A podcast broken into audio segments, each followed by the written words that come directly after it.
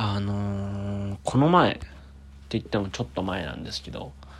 いとこから恋愛を相談恋愛の相談を受けるっていう世にも奇妙な出来事がありましてまああのー、相談を受けてこんなものですがアドバイスをしたんですよ。でまあ向こうもそんなにほとんど恋愛経験がなくてみたいな話でで僕もほぼほぼないのであんまりないので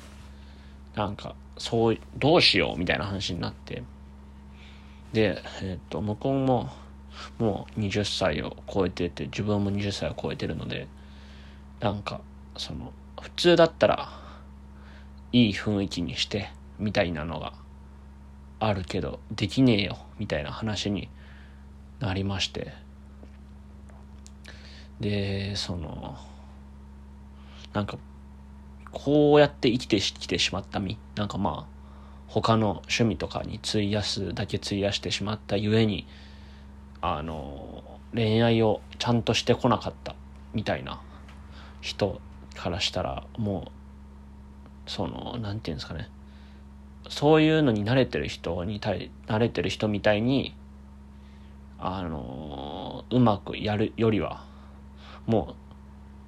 う直接言うしかないんじゃないみたいなことをこう僕は偉そうに言ったんですけどなんかそれってすごくこう友人関係とか人間関係にもつながるというか自分のなんだろう周りへの接し方に似てるのかなと思いましてなんかきっと雰囲気でとかこううまくさあのいろんなことを伝えたり察せ察してもらえるように動ける人っていうのはいっぱい世の中にはいて、まあ、そっちだったらあのいいんですけどやっぱりどうもこうもその僕はあんまりうまく人といい感じにやっていくっていうのがなかなか難しい気もしててだからこそこう直接伝える恋愛もそうですしそうじゃないところもなんか伝えるような生き方がなんか得意なのかな。てかまあ得意というかこれならうまくまだうまくできるのかもなと思って最近はなんかいろんなことをこうすぐにちゃんと言葉にしたいなと思って生きてます。嬉しいも楽しいも。あのそれいいよねとか。あのなんかマイナスな発言はなんか結構多分誰でもすぐできちゃうんですけどなるべくねあのプラスなことを言えるようにあの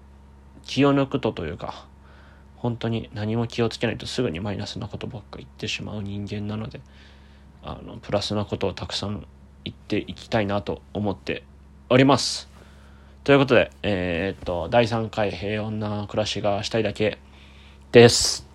危ない。今日はね、あのー、忘れてて15日だから撮ろうと思ってたのに、完全に忘れてて危ねえと思って今、えー、っと、夜の19時ですね。本当はお昼ぐらいに撮ってあげたかったんですけど、忘れてたので今撮っております。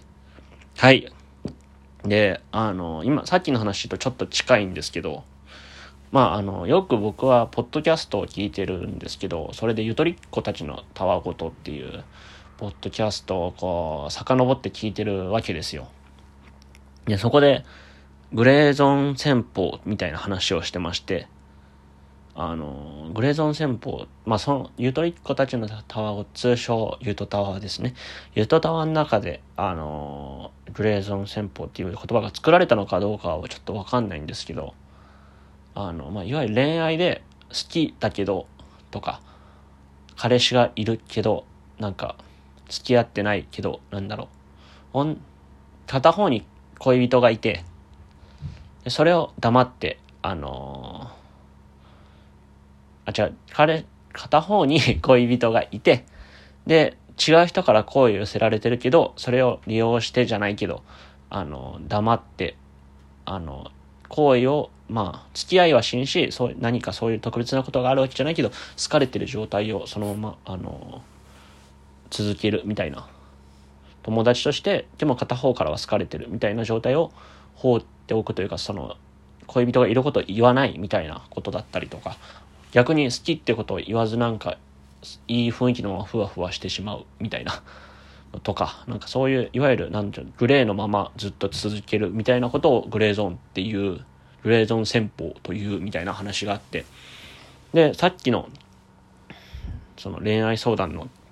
時にもそれと近いのかなとも思って、なんかそのことを思い、えっ、と、相談を受けたことを思い出したんですけど、なんか、グレーゾーン戦法を僕はできないなと思って、なんか、し、なんだろう。あ、で、そう、その時は、なんか、そのラジオ内では、グレーゾーン戦法をし、あの、告白をしたみたいなメールからその話が広がってると、告白したのが偉い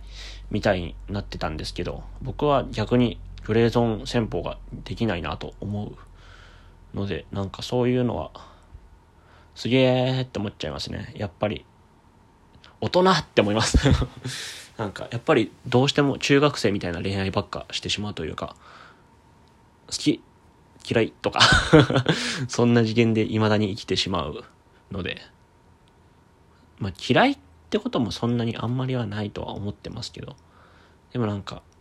あんまりやっぱ大人な恋愛じゃないですけど、察しさせられみたいなのはあんまりできないですね。で、やっぱ、なんか恋愛においてもそうじゃないものでもなんか、もうひたすらストレート球を投げるような人生を送りたいなとは思いますね、常々。なんか、遠回しをしないというか、ちゃんとストレート球で、こう、感情、好きな時は好きと伝えるとか、そう、なんだろう。あの、まあ、なんて言うんでしょう、なんか、もちろん言えない時もいっぱいあるし、えー、っと、うまく伝えたところで全然ダメな時もあるんですけど、なんか、潔く生きていたいというか、なんかそっちの方が素敵なのかなと思ってて。だからなんかちゃんと、し、なんだろう、俺たちにはストレート級しかないみたいな もうね、どうせやっぱ恋愛、まあ恋愛の話になりますけど、恋愛をいっぱいしてきた人にはね、勝てないんですよ、その、いい雰囲気を作るとか、なんか察するとか。そういうので勝てないので、もうね、ちゃんと当たって砕けろじゃないけど、うん、そういうことをできる人間になりたいなってすごい思いました。あのー、これはね、本当に人生、人生においてですね今やっている音楽とか趣味ものもの何か人間関係あとたまにイベントとかもね開いたりするんですけどもそういうこともなんかぬるっとするんじゃなくてちゃんとストレート球を投げてぶつかっていけたら最高だなと思います。その分傷つくこともあるけれど。なんかともそう友達に言われたのですごい心に残ってる言葉があってなんか一回結構前なんですけどあの最悪なタイミングで僕はあの告白をしたことがありましてで相手にすごいちょっと嫌な思いをさせてしまった告白をしたことがあってその時にもうあの友達に相談したらでもあの好きそういうのがなんだろう気持ちがビーグになった時に伝えるのがきっと一番正解だよって言ってくれたことがありましてそれがなんか今も残っていてちゃんと言いたい時に言うストレートにっていうのは大事だなと思ってます。あの本当に あの知ってる人が聞いてたらねこれをあの今僕のことを知ってる人が聞いてるのであればなんやねんこいつと。何言っとるんじゃい？って思うんだろうけど。まあなんかそれはそれ、これはこれと思って聞いてくれたら嬉しいですね。なんか多分全然現実世界でできてない話をしている。いかにもできているみたいな顔してできてない話をしてるので、あれですが、なんか今後そうやって生きていけたら最高って思ってます。はい。じゃあ、あのー、そんな感じで今日は終わります。えー、皆さん、健康でいてください。それではまた。